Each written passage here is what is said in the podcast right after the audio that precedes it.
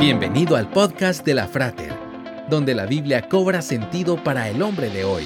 Una producción de la Frater, una iglesia cristiana para la familia. Visítanos en frater.org. Comenzamos.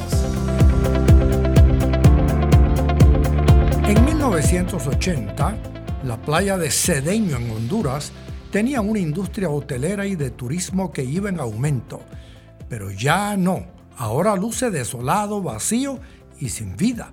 Los últimos 20 años, Cedeño ha perdido más de un kilómetro cuadrado de calles, avenidas y todo en medio de ello. Todo yace bajo las olas del Océano Pacífico. Ahora las calles y playas están desoladas.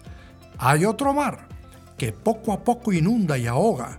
Es el mar de la soledad, donde hubo amigos, familia y compañía en la era dorada de la vida. ¿Qué queda ahora? Si el fundamento de la construcción de nuestras relaciones fue débil, ahora solo quedan los recuerdos y las ruinas.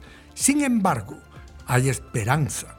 La vida de una persona no depende de la abundancia de sus bienes, sino de las relaciones que construye.